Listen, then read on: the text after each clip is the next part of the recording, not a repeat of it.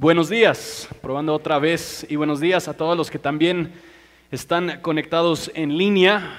Anhelamos el poder estar juntos, pero hasta el día que el Señor nos lo permite, pues tenemos esta versión no tan ideal, pero a la vez eh, bendecidos poder tener esta, esta conexión. Hoy vamos a estar en Éxodo 19, eh, si tienen ahí sus Biblias, y tenemos bastante material que cubrir el día de hoy. Hoy iniciamos con una nueva serie y vamos a llegar a eso en unos momentos. Éxodo 19 y vamos a leer versículo 1 al 6. Si me harían el favor de poneros de pie en honor y respeto a la palabra de Dios.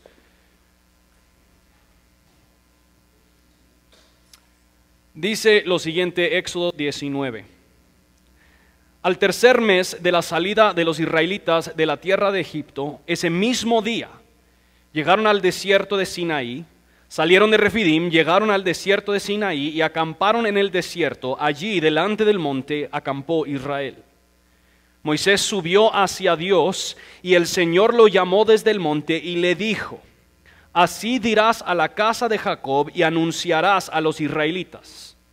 Ustedes han visto lo que he hecho a los egipcios y cómo los he tomado sobre alas de águilas y los he traído a mí.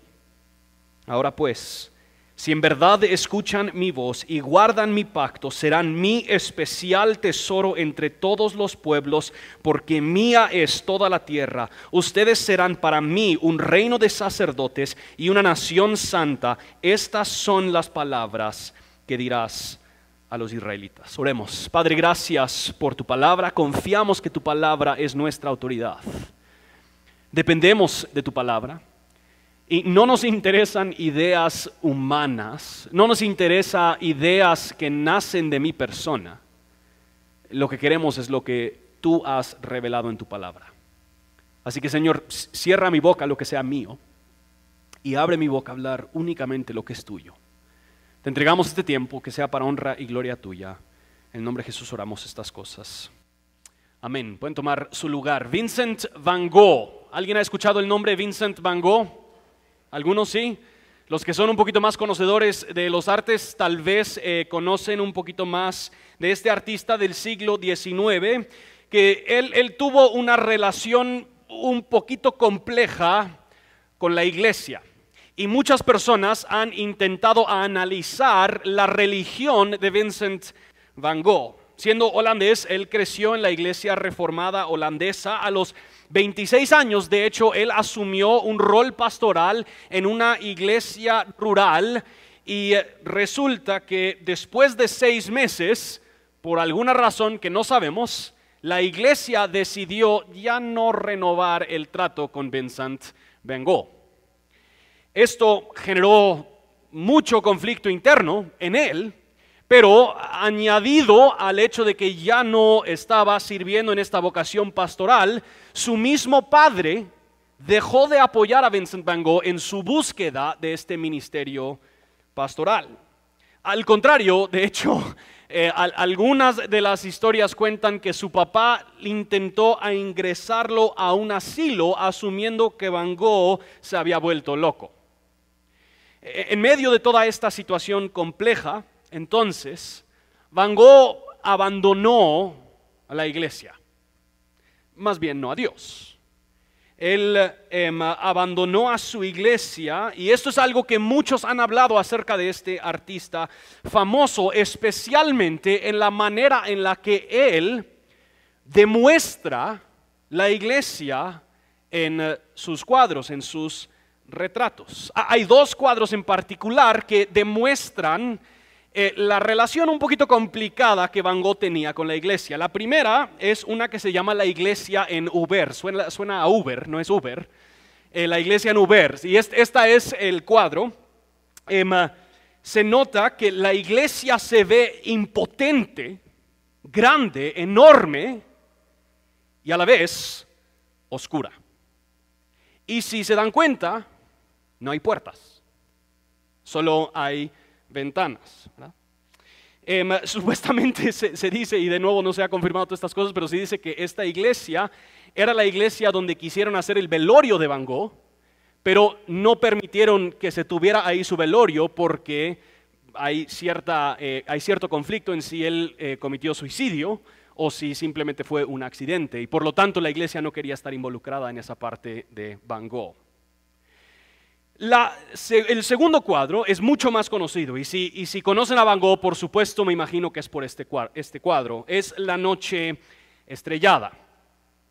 En, en este cuadro, visualmente, aunque tal vez no necesariamente se, entienda por completo, visualmente, y ahí no se ve tan bien, perdona mucha que tenemos una cañonera que no fue diseñada para esto, eh, los que están transmitiendo en línea seguro que lo ven mejor que, los que estamos sentados aquí.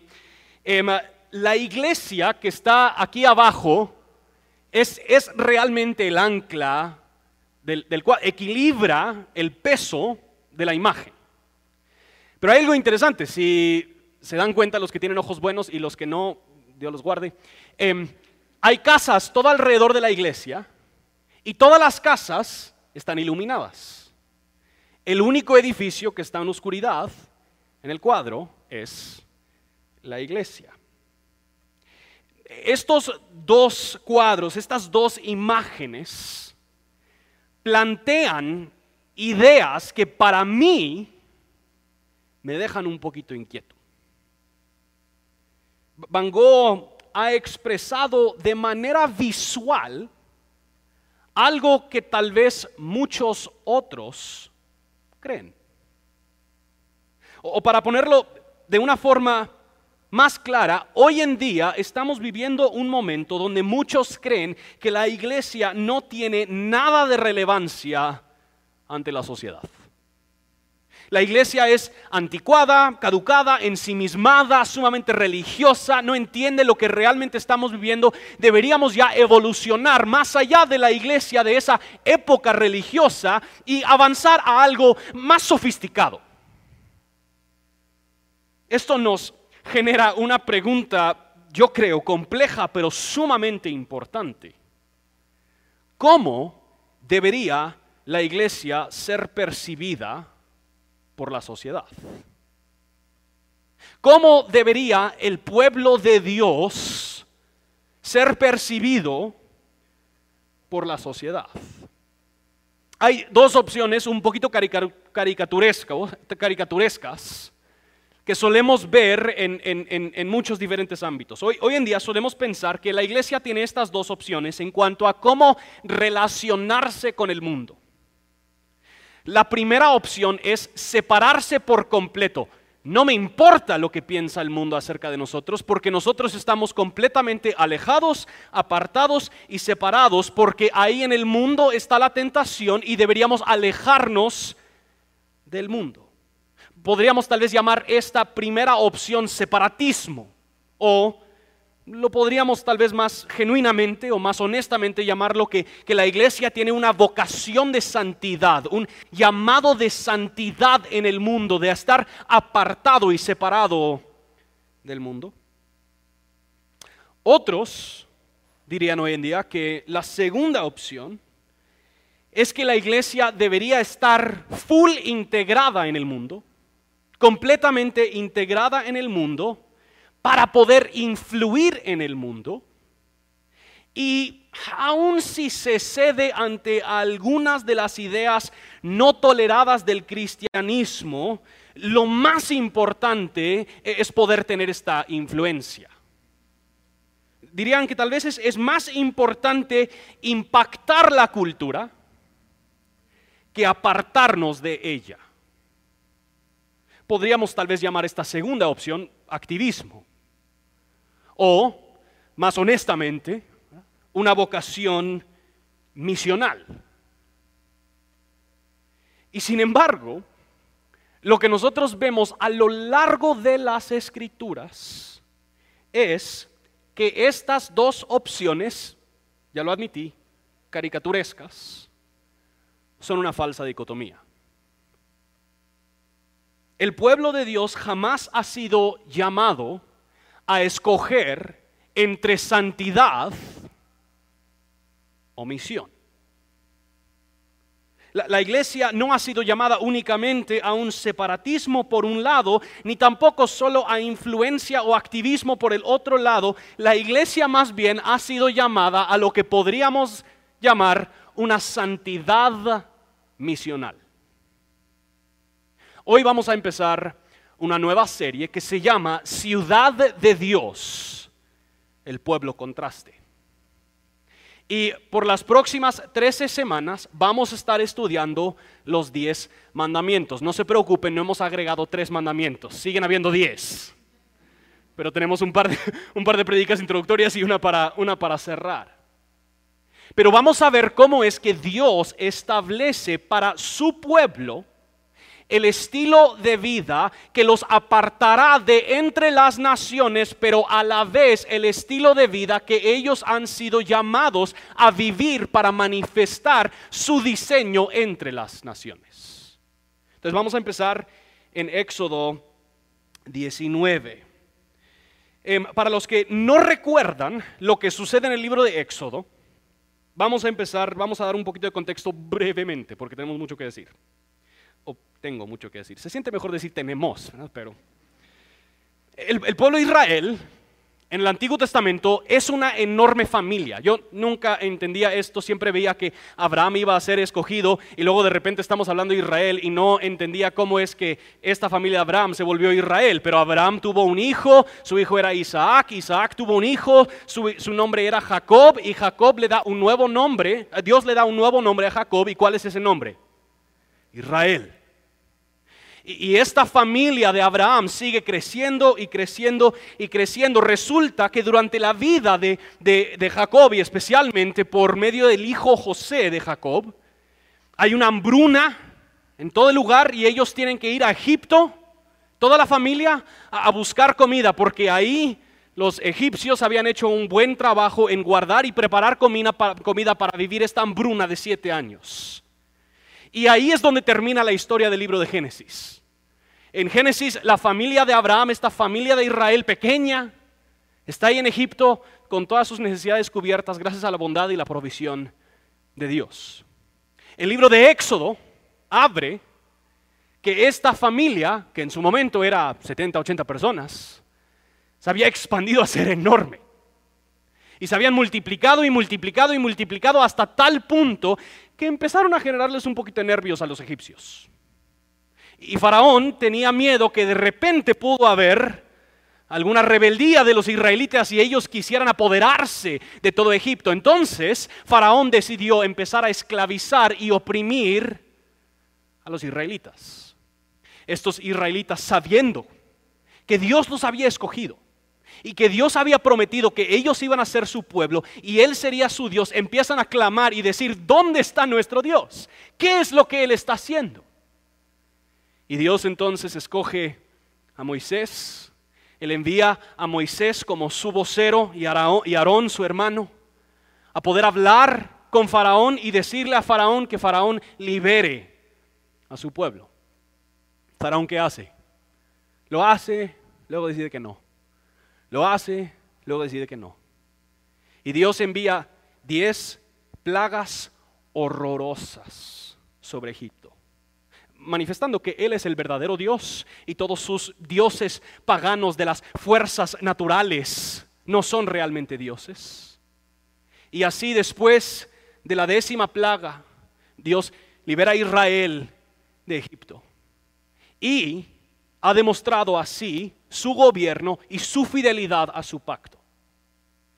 Y es ahí, entonces, después de haber sido liberados de Egipto, que nos encontramos en Éxodo 19. Porque noten lo que dice versículo 1, al tercer mes de la salida de los israelitas de la tierra de Egipto. Ese mismo día llegaron al desierto de Sinaí, salieron de Refidim, llegaron al desierto de Sinaí y acamparon en el desierto. Ahí delante del monte acampó Israel. Prácticamente ellos se mantuvieron delante del monte probablemente porque había una fuente de agua, lo cual hubiera sido necesario no solo para ellos, sino para todo su ganado que estaba viajando con ellos.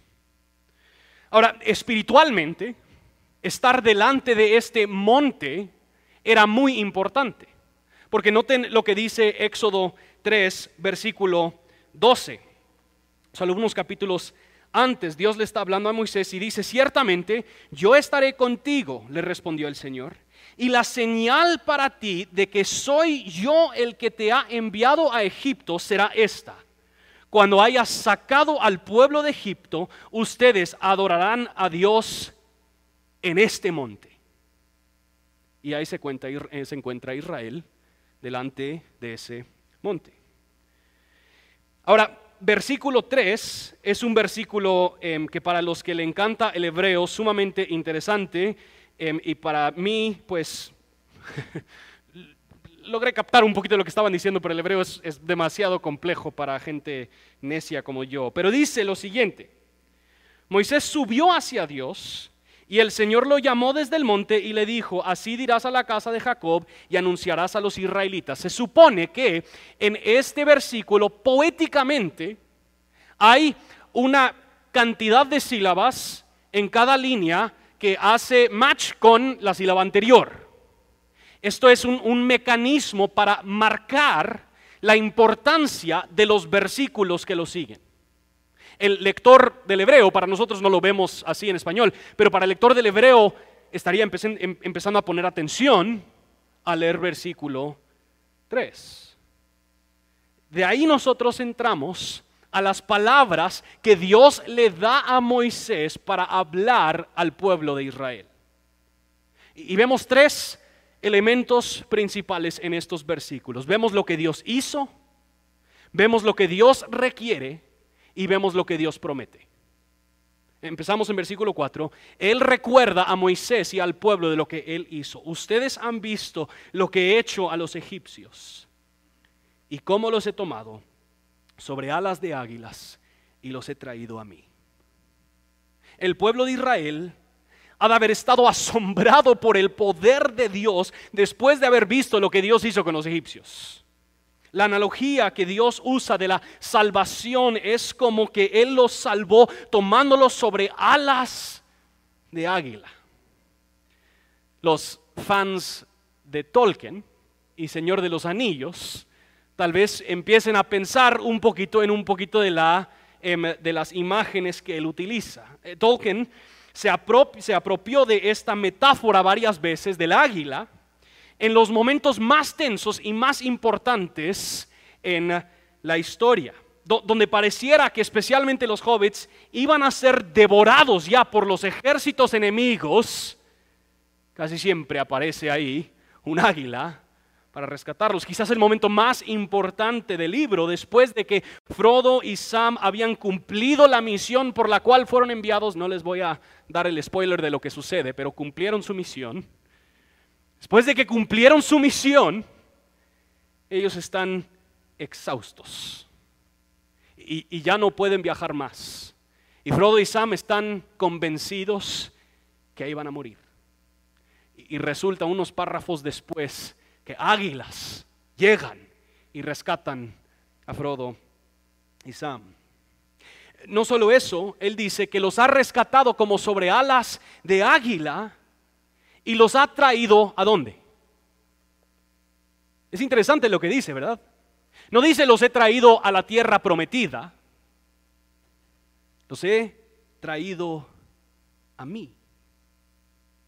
No dijo les saqué de ahí, no, no dijo les traje a su tierra, no dijo les, les llevé a un mejor lugar. La finalidad con la que Dios libera a su pueblo es para que estén con Él. El propósito principal de Dios en redimir su pueblo siempre ha sido comunión con Él. Dios se deleita en que tú y yo lo conozcamos a Él. El, fin por el cual Dios salva al hombre, rescata al hombre, redime al hombre, es para que el hombre tenga comunión con Él. Aquí empezamos a entender algo sumamente particular si lo pensamos en el contexto que esto está sucediendo sumamente particular y especial de este Dios de los israelitas. Porque de nuevo, ¿de dónde vienen? Vienen de Egipto, una cultura politeísta que tienen un sinfín de dioses Y la mayoría de estos dioses simplemente son de las fuerzas y los poderes de la naturaleza, el sol, la lluvia, el viento, estos eran sus dioses. Estos dioses no eran dioses personales. Más bien, estos eran dioses que ellos tenían que mantener felices, apaciguados y alejados para que pueda todavía haber cosecha, para que puedan seguir multiplicándose.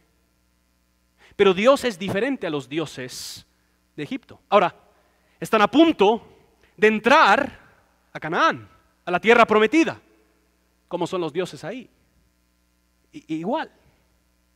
Dioses de, de, las fuerzas naturales y Dios está diciendo, yo soy el Dios verdadero. Estas otras cosas ya demostré, yo las gobierno en las diez plagas.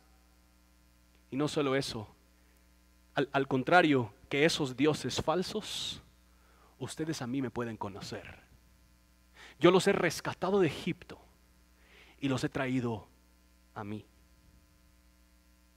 Dios está explicando en pocas palabras lo que lo identifica a Él entre los dioses falsos de las naciones paganas. Él es conocible. E-, él se puede conocer. El Dios verdadero, Yahweh, el Dios trino, es un Dios personal, es un Dios que se conoce y puede ser conocido, es un Dios que se revela para que lo conozcan. El punto entero de la obra de Dios al redimir y rescatar para sí mismo a su pueblo es para que lo conozcamos a Él. Jesús reitera esto en Juan 17, cuando Él está a punto de ir a la cruz. Él dice, y Padre, yo ruego que tú les des vida eterna, y vida es esta que te conozcan a ti. Dios rescata y redime al pueblo para que lo conozcan. Israel había recibido esto de Dios y Él les estaba recordando de eso momentos antes de darles los diez mandamientos. Esto significa muy claramente, mis hermanos, que bíblicamente los mandamientos no eran la manera de ser traídos a Dios. Al contrario, los diez mandamientos eran para aquellos quienes ya habían sido traídos a Dios.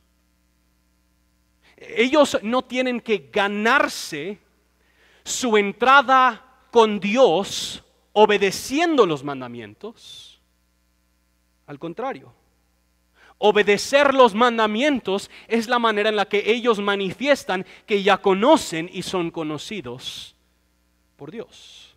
Esto va a ser muy importante y lo vamos a, vamos a, a indagar en esto un poquito más la próxima semana. Pero cuando hablamos de la ley, la ley de Dios nunca ha sido la manera de obtener una relación con Dios, sino que siempre ha sido el estándar que gobierna a aquellos que están en relación con Dios o manifiesta a aquellos que no están en relación con Dios. Este patrón lo vemos a lo largo de la Biblia. Dios siempre llama a su pueblo a recordar lo que Él ha hecho, a recordar la relación que tienen con Él las manifestaciones de su amor, de su gracia, de su redención. Y es en ese contexto que luego Él da mandamientos. Esto lo entendemos muy claramente en la relación, en la relación entre padres e hijos. Yo, un padre, jamás le va a decir a sus hijos, un buen padre, jamás le va a decir a sus hijos, si me obedeces, yo seré tu padre y tú, serás mi hijo. ¿Verdad? La relación de padre-hijo no depende de la conducta del hijo, sino que la relación de padre-hijo depende de cosas que sucedieron aún antes que el hijo existiera. Aún antes de que nuestros hijos llegan a existir, ya hay una relación de hijo y padre. La relación que tenemos con nuestros hijos no es determinada por nuestros hijos antes de que ellas pudieron haber hecho algo a favor de su padre. ya son nuestros hijos. Y eso es lo que nosotros estamos viendo. Dios está diciendo, yo, yo, prometí con tus antepasados que yo voy a hacerte fiel. Recuerda la manera en que lo fui. Y por lo tanto, porque tenemos esta relación especial, déjame explicarte los estándares que gobernarán esta relación. Es ahí donde nosotros vemos lo que Dios requiere. Vean versículo 5. Ahora pues, si en verdad escuchan mi voz y guardan mi pacto.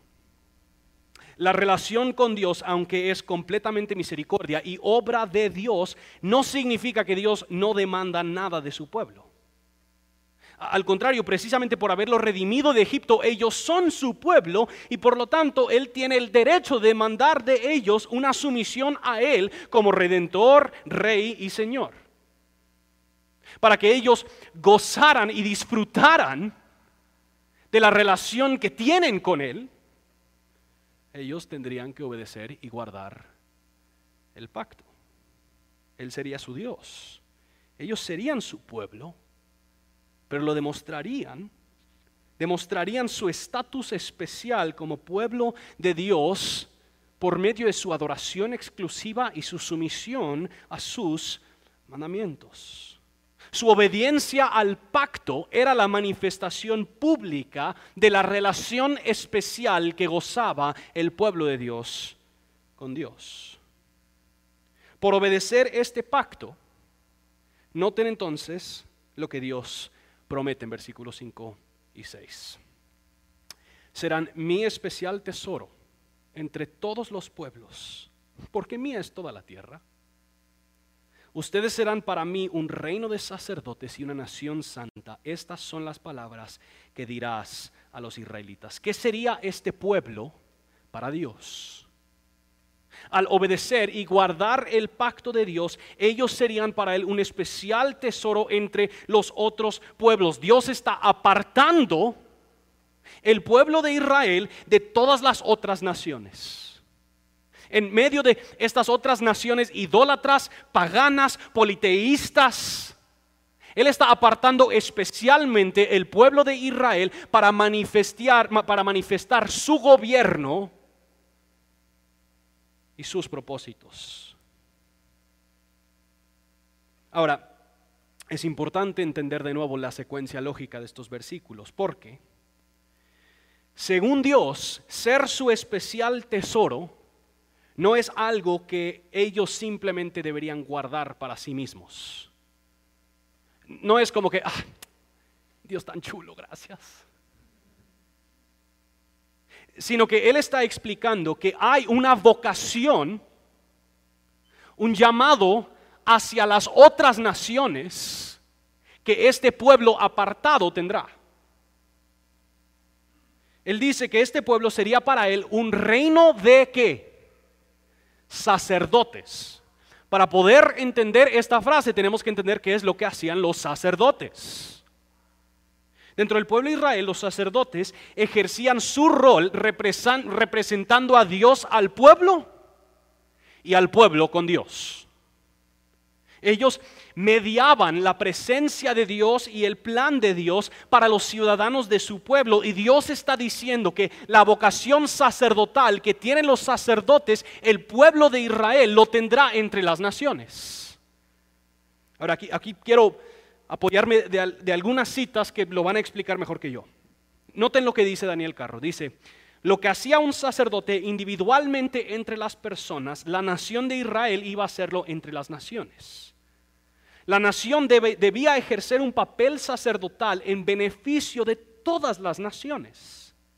Debía hacer intercesión por ellas, debía instruirlas en el camino del Señor y debía indicarlas el camino de la salvación. En este sentido, el propósito divino era que Israel fuese una nación misionera al mundo. Otro Daniel, Daniel Santos, dice, en otras palabras, si toda la tierra le pertenece al Señor y si Él tiene un interés genuino en ella, tiene sentido que Él elija a un pueblo para que ministre como sacerdotes de toda la tierra.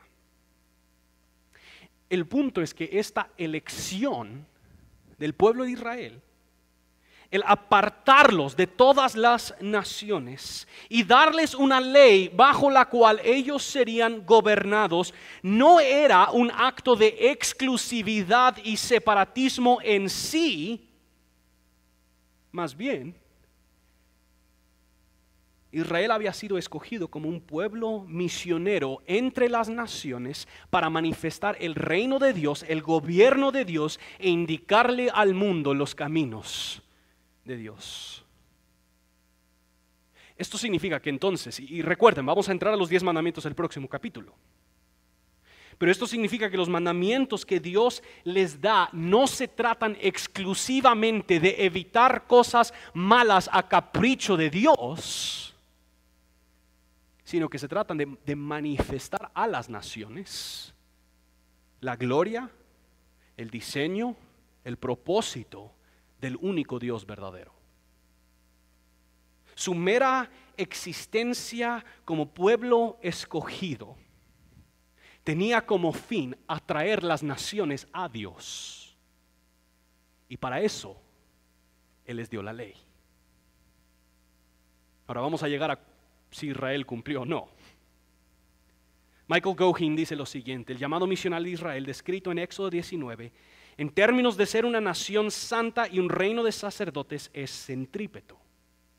Israel habría de encarnar el propósito creacional de Dios para toda la humanidad y lo haría para bendición de todo el mundo, viviendo de tal manera que atraería a las naciones a un pacto con Dios. Esto es lo que Dios le prometió a Abraham yo te bendeciré y tú serás bendición a todas las naciones. El propósito en ese sentido de la ley que ellos reciben no es simplemente evitar estas cosas malas, sino manifestar la totalidad del diseño perfecto de Dios y reino de Dios delante de estas naciones paganas e idólatras. Su santidad sería misional y su misión sería santidad. Ya los próximos domingos vamos a entrar al contenido ya de los diez mandamientos. Pero lo sobresaliente es que Éxodo 19 simplemente no nos permite desvincular la santidad y la misión. Ahora, la cruda realidad es que Israel falló. no cumplió su llamado de ser reino de sacerdotes. Al contrario, a lo largo que va avanzando el Antiguo Testamento, vemos cómo es que ellos se van enconchando más y más. Hasta llegar al libro de Jonás, donde Jonás ni quiere ir a predicarle a esta nación pagana, y que él está lamentando el hecho de que estas personas podrán llegar a conocer a su Dios. en vez de atraer a las naciones a Dios, en realidad Israel fue atraído a las naciones. Ellos desobedecen cada uno de los diez mandamientos. Es importante aquí entender entonces que este momento en el plan de Dios no era el fin, sino simplemente era un paso más. Dios iba a usar a Israel para bendecir todas las naciones, a pesar de sus fracasos en cumplir con el pacto. Porque la historia que el resto de las escrituras nos relata es cómo Dios obra su plan de atraer las naciones a sí mismo por medio de Israel a pesar de Israel. En vez de que Israel fuera la salvación del mundo, en la familia de Israel y de la familia de Israel nace la salvación del mundo. Porque miles de años después de este pueblo que debió haber sido un reino de sacerdotes, nace el que la Biblia llama el sumo sacerdote. Dios en carne, Jesucristo. Y todo lo que Dios prometió que Él haría por medio de Israel, lo cumple en Cristo. Y todo lo que Dios demandó de Israel es cumplido en la vida de Cristo. Noten lo que dice Nick Batzig. Jesús vino para hacer todo lo que Israel falló en hacer. Vino a vivir como el representante perfecto de su pueblo. Nació como un verdadero israelita para ser el verdadero y mayor Israel de Dios. Él es mayor que Abraham, mayor que Moisés y mayor que David y Salomón. Él es el templo mayor y el mayor de los profetas. Jesús es aquel que tomó las maldiciones del pacto de la ley sobre sí mismo en el lugar de su pueblo y guardó la ley de Dios perfectamente para asegurar las bendiciones del pacto de Dios para aquellos que se unirían a Él por fe. De la misma manera que el pueblo de Israel en Éxodo 19 fue comisionado a ser un reino de sacerdotes, quienes mediarían la presencia y el acceso a la presencia de Dios. Todo aquel que se acerca a Jesús, el verdadero sacerdote, el verdadero Israel, es aceptado como parte del pueblo del pacto, como este especial tesoro que le pertenece a él. ¿Y qué dice entonces la Biblia de ese pueblo?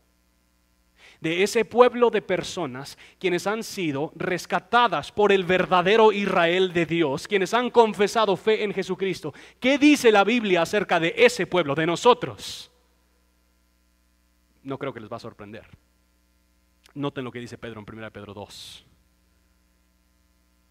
Pero ustedes son linaje escogido, real sacerdocio nación santa, pueblo adquirido para posesión de Dios, a fin de que anuncien las virtudes de aquel que los llamó de las tinieblas a su luz admirable. Ustedes en otro tiempo no eran pueblo, pero ahora son el pueblo de Dios. No habían recibido misericordia, pero ahora han recibido misericordia. Amados, y noten, esto es muy importante, les ruego como extranjeros y peregrinos que se abstengan de las pasiones carnales que combaten contra el alma, mantengan entre los gentiles, entre las naciones, una conducta irreprochable, a fin de que en aquello que les calumnian como malhechores, ellos por razón de las buenas obras de ustedes,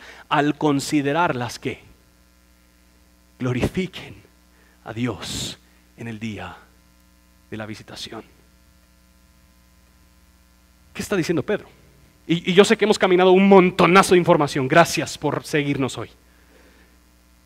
La iglesia, los que ahora pertenecemos a Dios como su posesión exclusiva, su especial tesoro, por nuestra fe en Jesucristo. Ahora nosotros hemos sido comisionados a este mundo como real sacerdocio, nación santa entre las naciones. Ahora, la iglesia es el pueblo misionero de Dios enviado al mundo para manifestar con nuestra santidad su reino, su gobierno, su diseño y sus propósitos. O para ponerlo de otra manera, nosotros ahora somos la ciudad de Dios infiltrada en las ciudades de los hombres. Nosotros somos el pueblo contraste, cuya santidad sirve para honrarlo a Él sobre los dioses falsos y manifestar la totalidad del diseño perfecto de Dios para la vida humana. Ahora, ¿Cómo lo debemos hacer? Las próximas 12 semanas vamos a estar hablando de eso. Pero quiero terminar con algo muy sencillo y muy práctico, porque sé que hemos estado un poquito en las nubes todo este tiempo. Lo que todo esto significa para tu vida y mi vida es que si nosotros pertenecemos al pueblo de Dios en Cristo, donde sea que tú estés, ahí Dios te ha llamado a manifestar su presencia y sus propósitos.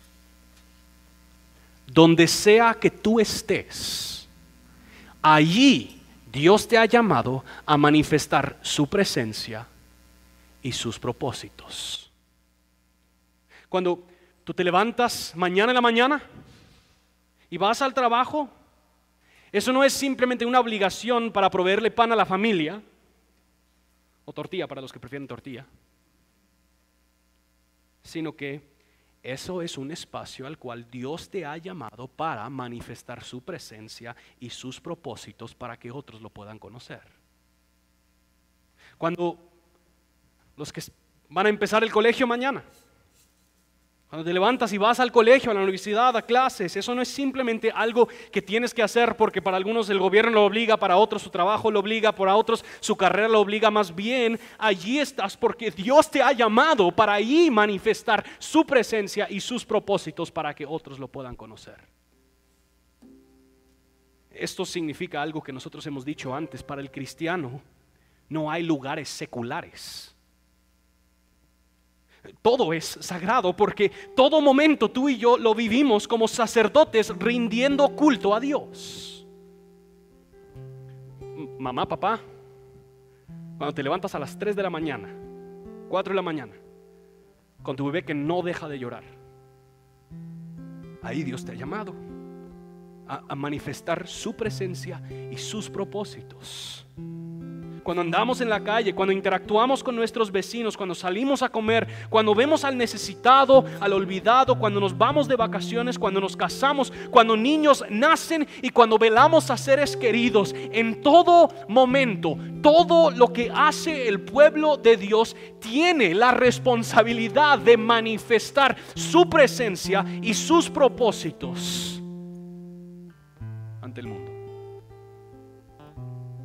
Entonces, te pregunto a ti muy personalmente, ¿así vives tu lunes? ¿Así vives tu martes? ¿Quién es responsable por la misión que Dios nos ha dado?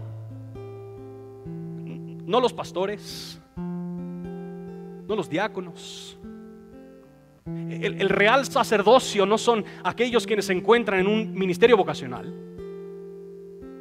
El real sacerdocio es para todos aquellos quienes se han acercado por medio del sumo sacerdote Jesucristo.